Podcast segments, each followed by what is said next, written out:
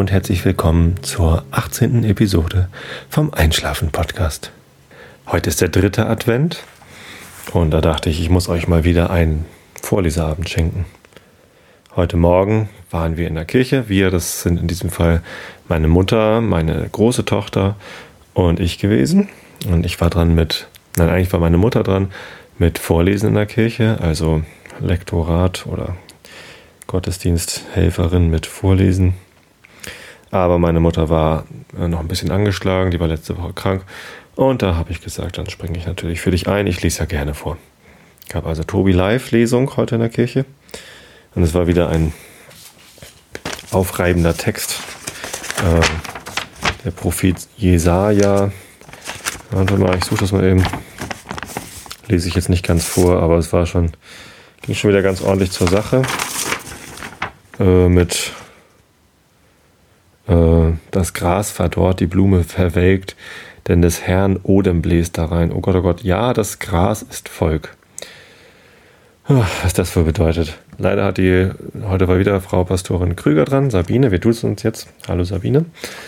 Ähm, die hat ähm, den Predigtext zum, zum Lukas-Evangelium, was dann danach kam, ähm, gemacht natürlich und ähm, da ging es um Johannes den Täufer, der sich nämlich auch darauf bezieht, auf Jesaja 40, Verse 3 bis 5. Es ist eine Stimme eines Predigers in der Wüste, bereitet den Weg des Herrn und macht seine Steige eben. Das ist ähm, dann also der Johannes der Täufer, der halt ähm, in Israel ja, Leute getauft hat. Und dann kamen ganz viele Leute zu ihm und er hat gesagt, ihr Schlangenbrut. Das fand ich total cool. Voll der, voll der Anarcho gewesen, der Johannes. Und ähm, hat so Kapitalismus, Kritik und Kampf dem äh, der Bestechlichkeit von Zöllnern und so. Ja, das war ein cooler Typ. Und unsere Kirche ist nach dem benannt. Johanneskirche in Tosted. Das finde ich richtig gut. Ja, aber das mit dem Gras und dem, das ganze Volk ist Gras und verdorrt, hm, habe ich nicht verstanden, was das nun wieder soll. Keine Ahnung, man muss ja auch nicht alles verstehen, was in der Bibel steht. War aber ganz nett in der Kirche. Auch einigermaßen viele Leute da. Ich dachte, die meisten denken, naja, ist ja eh bald Weihnachten und Weihnachten geht man ja in die Kirche, da muss ich jetzt nicht. Aber waren doch einige da. Naja, wir haben jetzt auch eine Facebook-Gruppe gegründet weil wir letztens überlegt haben, wie kann man die Kirchengemeinde für jüngere Menschen interessanter machen. Und dann habe ich gesagt, dann müssen wir halt dahin gehen, wo die jungen Menschen sind, nämlich zu Facebook. Und da die Leute darauf aufmerksam machen, dass Gottesdienste sind oder Veranstaltungen in der Kirche und so. Na, ich bin mal gespannt, wie das so läuft.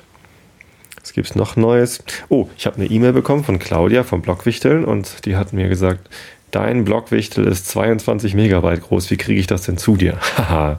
und das heißt ja, ich habe eine Audiodatei bekommen, vielleicht, wahrscheinlich. Oder es sind ganz viele Bilder dabei, das glaube ich nicht.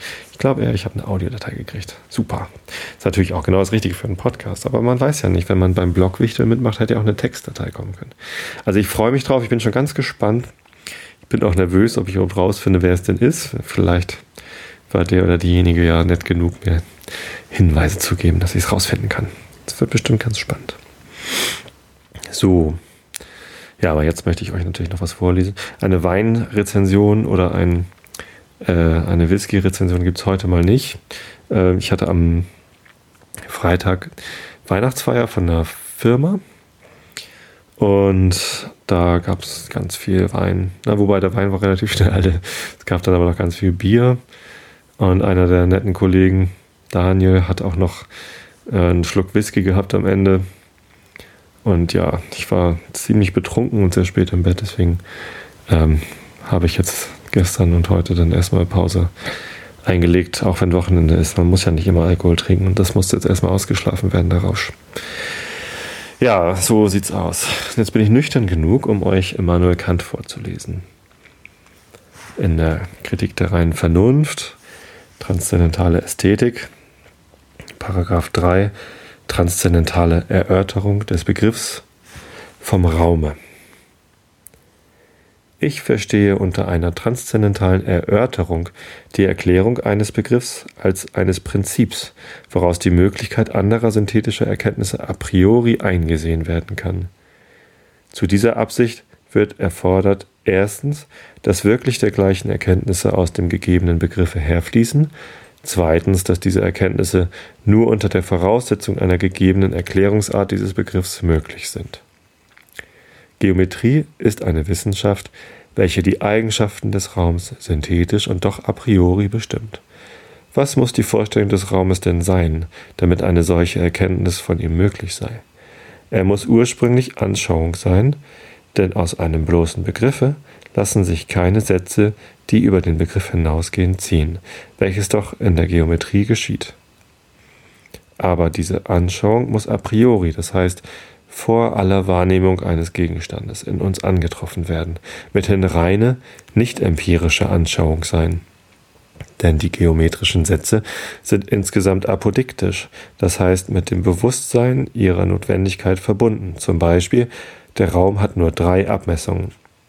Dergleichen Sätze aber können nicht empirische oder Erfahrungsurteile sein, noch aus ihnen geschlossen werden. Wie kann nun eine äußere Anschauung dem Gemüte beiwohnen, die vor den Objekten selbst vorhergeht und in welcher der Begriff der letzteren a priori bestimmt werden kann? Offenbar nicht anders, als sofern sie bloß im Subjekte, als die formale Beschaffenheit desselben, von Objekten affiziert zu werden und dadurch unmittelbare Vorstellung derselben, das heißt Anschauung zu bekommen, ihren Sitz hat, also nur als Form der, des äußeren Sinnes überhaupt. Also macht allein unsere Erklärung die Möglichkeit der Geometrie als einer synthetischen Erkenntnis a priori begreiflich. Eine jede Erklärungsart, die dieses nicht liefert, wenn sie gleich dem Anscheine nach mit ihrer einige Ähnlichkeit hätte, kann an diesem Kennzeichen am sichersten von ihr unterschieden werden. Schlüsse aus den obigen Begriffen. a. Der Raum stellet gar keine Eigenschaft irgendeiniger Dinge an sich oder sie in ihrem Verhältnis aufeinander vor, das heißt keine Bestimmung derselben, die an Gegenständen selbst haftete und welche bliebe, wenn man auch von allen subjektiven Bedingungen der Anschauung abstrahierte denn weder absolute noch relative Bestimmungen können vor dem Dasein der Dinge, welche sie zukommen, mithin nicht a priori angeschaut werden. B. Der Raum ist nichts anderes als nur die Form aller Erscheinungen äußerer Sinne, das heißt die subjektive Bedingung der Sinnlichkeit, unter der allein uns äußere Anschauung möglich ist. Weil nun die Rezeptivität des Subjekts von Gegenständen affiziert zu werden, notwendigerweise vor allen Anschauungen dieser Objekte vorhergeht, so lässt sich verstehen, wie die Form aller Erscheinungen von allen wirklichen Wahrnehmungen mithin a priori im Gemüte gegeben sein könne, und wie sie als reine Anschauung, in der alle Gegenstände bestimmt werden müssen, Prinzipien der Verhältnisse desselben vor aller Erfahrung enthalten könne. Wir können demnach nur aus dem Standpunkte eines Menschen im, vom Raum, von ausgedehnten Wesen und so reden. Gehen wir von der subjektiven Bedingung ab, unter welcher wir allein äußere Anschauung bekommen können, so wie wir nämlich von den Gegenständen affiziert werden mögen, so bedeutet die Vorstellung vom Raume gar nichts. Dieses Prädikat wird den Dingen nur insofern beigelegt, als sie uns erscheinen, das heißt Gegenstände der Sinnlichkeit sind. Die beständige Form dieser Rezeptivität, welche wir Sinnlichkeit nennen, ist eine notwendige Bedingung aller Verhältnisse, darin Gegenstände als außer uns angeschaut werden und, wenn man von diesen Gegenständen abstrahiert, eine reine Anschauung, welche den Namen Raum führet.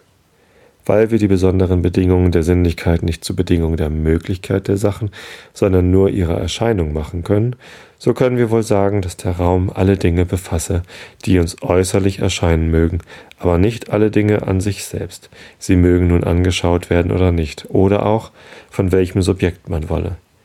Denn wir können von den Anschauungen anderer, anderer denkenden Wesen gar nicht urteilen, ob sie an die nämlichen Bedingungen gebunden seien, welche unsere Anschauung einschränken und für uns allgemeingültig sind. Wenn wir die Einschränkungen eines Urteils zum Begriff des Subjekts hinzufügen, so gilt das Urteil als denn unbedingt. Der Satz alle Dinge sind nebeneinander im Raum gilt unter der Einschränkung, wenn diese Dinge als Gegenstände unserer sinnlichen Anschauung genommen werden. Füge ich hier die Bedingung zum Begriffe und sage, alle Dinge als äußere Erscheinungen sind nebeneinander im Raum, so gilt diese Regel allgemein und ohne Einschränkung. Unsere Erörterung lehren demnach, die Realität, das heißt die objektive Gültigkeit des Raums, in Ansehung alles dessen, was äußerlich als Gegenstand uns vorkommen kann, aber zugleich die Idealität des Raums in Ansehung der Dinge, wenn sie durch die Vernunft an sich selbst erwogen werden, das heißt ohne Rücksicht auf die Beschaffenheit unserer Sinnlichkeit zu nehmen. Wir behaupten also, die empirische Realität des Raumes in Ansehung aller möglichen äußeren Erfahrung, ob zwar die transzendentale Idealität desselben, das heißt, dass er nichts sei, sobald wir die Bedingung der Möglichkeit aller Erfahrung weglassen und ihn als etwas, was den Dingen an sich selbst zum Grunde liegt, annehmen. Es gibt aber auch außer dem Raum keine andere subjektive und auf etwas Äußeres bezogene Vorstellung, die a priori objektiv heißen könnte.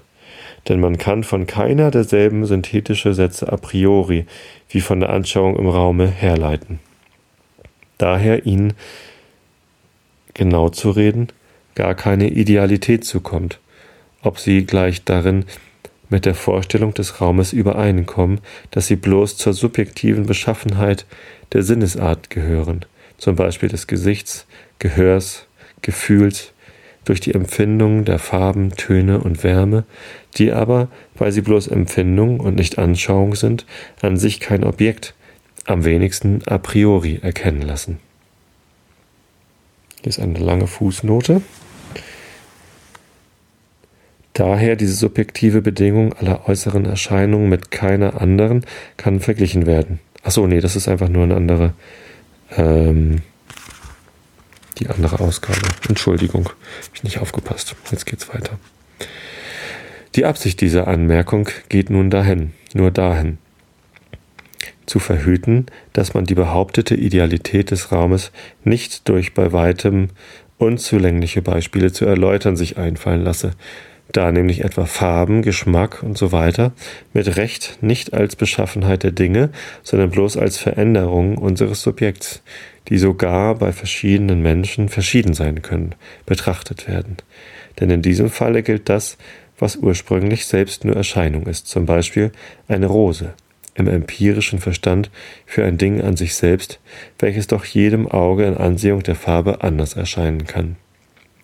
Dagegen ist der transzendentale Begriff der Erscheinung im Raume eine kritische Erinnerung, dass überhaupt nichts, was im Raume angeschaut wird, eine Sache an sich, noch dass der Raum eine Form der Dinge sei, die ihnen etwa an sich selbst eigen wäre, sondern dass uns die Gegenstände an sich gar nicht bekannt seien und, was wir äußere Gegenstände nennen, nichts anders als bloße Vorstellung unserer Sinnlichkeit seien, deren Form der Raum ist, deren wahres Korrelatum aber, das heißt das Ding an sich selbst, dadurch gar nicht erkannt wird, noch erkannt werden kann, nach welchem aber auch in der Erfahrung niemals gefragt wird. Wow, ja, harter Tobak heute von Herrn Kant. Ich fand es recht kompliziert, es sind aber ein paar wichtige Sachen da drin. Also er erklärt halt, warum der Raum äh, und die Ausmaße, die ein Gegenstand im Raum annimmt, warum das äh, eine andere Eigenschaft von Gegenständen ist als Farbe und Geruch und so weiter.